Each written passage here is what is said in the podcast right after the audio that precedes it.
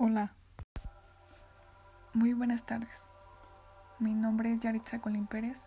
Pertenezco a la Unidad Académica Multidisciplinaria Campus de Acalco. En este primer episodio hablaremos del universo.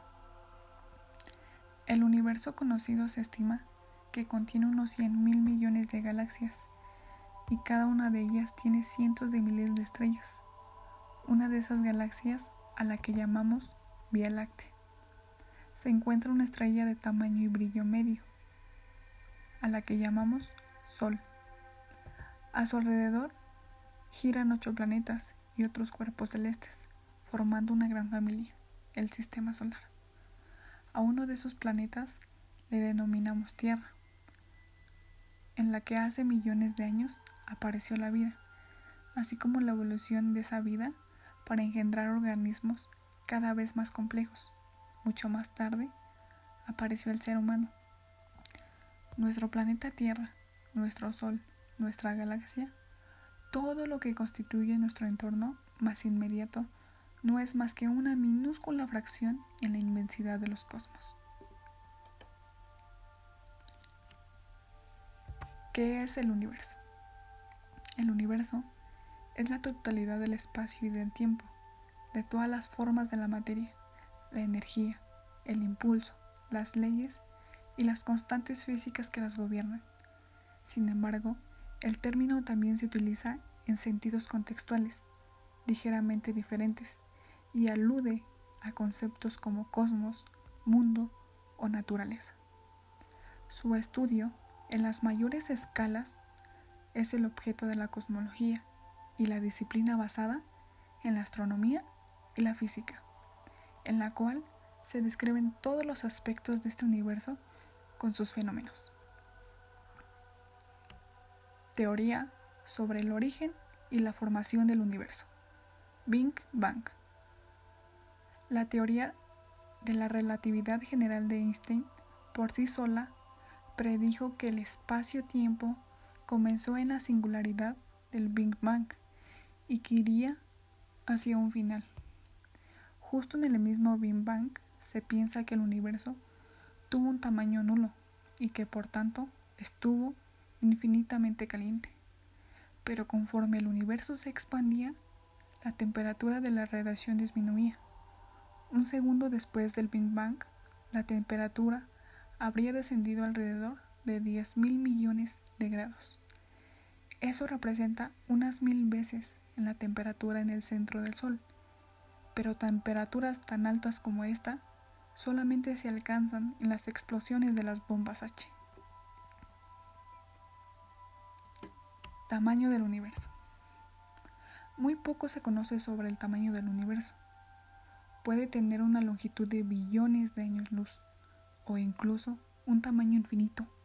El universo es infinito. El universo es observable o visible que consiste en toda la materia y energía que podría habernos afectado desde el Big Bang, dada la limitación de la velocidad de la luz. Es ciertamente infinito. El universo visible ronda a los 46.500 millones de años luz en todas las direcciones desde la Tierra. Así, el universo visible se puede considerar como una esfera perfecta, con la Tierra en el centro y un diámetro de unos 93 mil millones de años luz. Forma. Si el universo es especialmente plano, se desconoce si las reglas de la geometría serán válidas a mayor escala. Actualmente, muchos cosmólogos creen que el universo observable está muy cerca de ser especialmente plano, con arrugas locales donde los objetos masivos distorsionan el espacio-tiempo, de la misma forma que la superficie de un lago es casi plana. Composición. El universo observable actual parece tener un espacio-tiempo geométricamente plano, contenido una densidad masa-energía equivalente a 9.9 por 10 a la menos 30 grados por centímetro cúbico. Los constituyentes primarios parecen consistir que un 33% de energía oscura, 23% de materia oscura fría y el 4% de átomos. Así la densidad de los átomos equivaldría a un núcleo de hidrógeno sencillo y cada 4 metros cúbicos del volumen. La naturaleza exacta de la energía oscura y la materia oscura fría sigue siendo un misterio. Actualmente se especula con, con el neutrino, una partícula muy abundante en el universo, tenga, aunque mínima, una masa. De comprobarse ese hecho, podría significar que la energía y la materia oscura no existen. Estructuras agregadas del universo. ¿Qué son las galaxias? Las galaxias son agrupaciones masivas de las estrellas y son las estructuras más grandes en las que se organiza la materia en el universo. Las galaxias elípticas. En forma de elipse o de esferoide, se caracterizan por carecer de una estructura interna definida y por presentar muy poca materia interestelar. Se consideran las más antiguas del universo ya que sus estrellas son viejas y se encuentran en una fase muy avanzada de su evolución. Galaxias lenticulares. Las galaxias de este tipo fueron en su momento galaxias espirales, pero consumieron o perdieron gran parte de materia, de materia interestelar, por lo que hoy carecen de brazos espirales y solo presenta su núcleo. Las galaxias espirales. Están constituidas por el núcleo central o dos más brazos en espiral que parten del núcleo.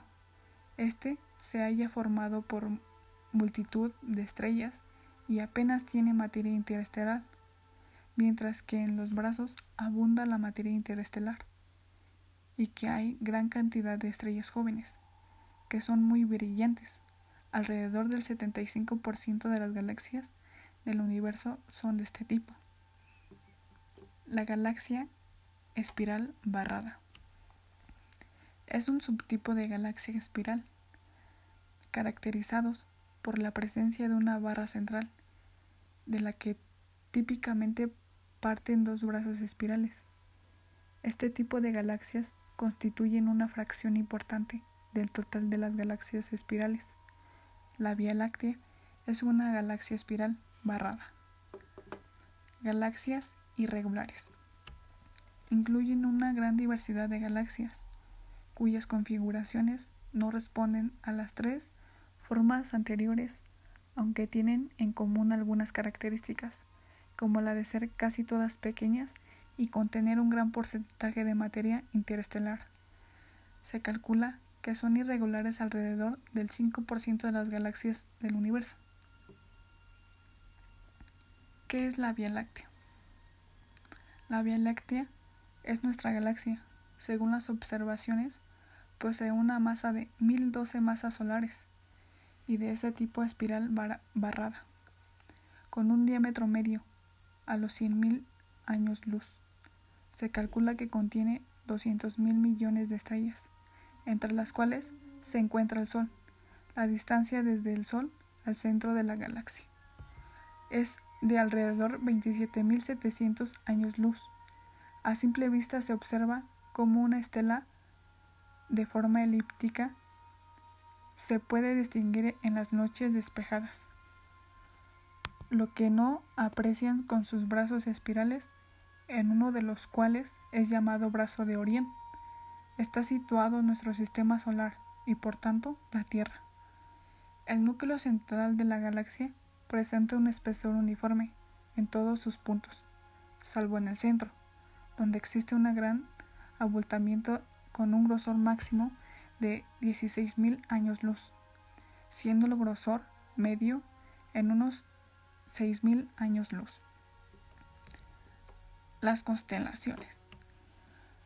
Son tan solo tres galaxias distintas a la nuestra. Son visibles a simple vista.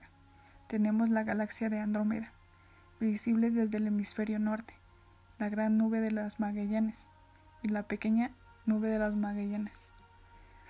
el hemisferio sur celeste, el resto de las galaxias no son visibles, al ojo desnudo sin ayuda de los instrumentos. Sí que lo hacen cambio las estrellas que forman parte de la Vía Láctea. Estas estrellas dibujan a menudo en el cielo figuras reconocibles que han recibido diversos nombres en la relación con su aspecto. Estos grupos de estrellas de perfil identificable se conocen con el nombre de constelaciones. La Unión Astronómica Internacional agrupó oficialmente las estrellas visibles en 88 constelaciones, algunas de ellas muy extensas, como Hidra o la Osa Mayor, y otras muy pequeñas, como Flecha y Triángulo. Las estrellas. Las estrellas son elementos constitutivos más destacados de las galaxias. Las estrellas son enormes esferas de gas que brillan debido a sus gigantescas reacciones nucleares. Cuando debido a la fuerza gravitatoria, la presión y a la temperatura del anterior de una estrella que sea suficientemente intensa, se inicia la fusión nuclear de sus átomos y comienza a emitir una luz roja oscura que después se mueve hacia el estado superior, en el que está nuestro Sol, para posteriormente, al modificarse las reacciones nucleares anteriores, dilatarse y finalmente enfriarse. Los planetas. Los planetas son cuerpos que giran en torno a una estrella y que según la definición de la Unión Astronómica Internacional deben cumplir además la condición de haber limpiado su órbita en otros cuerpos rocosos importantes y de tener superficie, masa, para que con la fuerza de gravedad genere un cuerpo esférico. En el caso de cuerpos que orbitan alrededor de una estrella que no cumplan estas características, se habla de planetas enanos o asteroides. En nuestro sistema solar hay ocho planetas, Mercurio, Venus, Tierra, Marte, Júpiter, Saturno, Urano y Neptuno, considerándose desde el 2006 a Plutón como un planeta enano. Los satélites. Los satélites naturales son astros que giran alrededor de los planetas. El único satélite natural de la Tierra es la Luna, que también el satélite más cercano al Sol. La Tierra contiene un satélite. Marte tiene dos satélites. Júpiter 63 satélites. Saturno 82 satélites.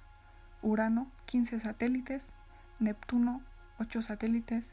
Y Plutón 5 satélites. Asteroides y cometas.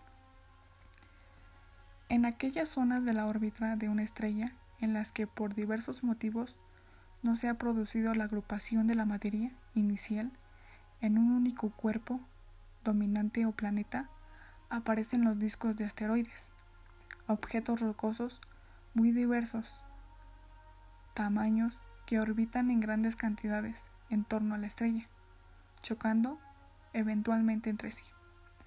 Cuando las rocas tienen diámetros inferiores a 50 metros, se denominan meteoroides a consecuencia de las colisiones. Algunos asteroides pueden variar sus órbitas, adoptando trayectorias que periódicamente se acercan a la estrella. Cuando la composición de estas rocas es muy rica en agua u otros elementos volátiles en acercamiento a la estrella y su constante aumento de temperatura, se origina que parte de su mana se evapore y sea arrastrada por el viento solar, creando una larga cola material brillante a medida que la roca se acerca a la estrella. Estos objetos se le denominan cometas. Esto sería el primer episodio sobre el universo. Muchas gracias.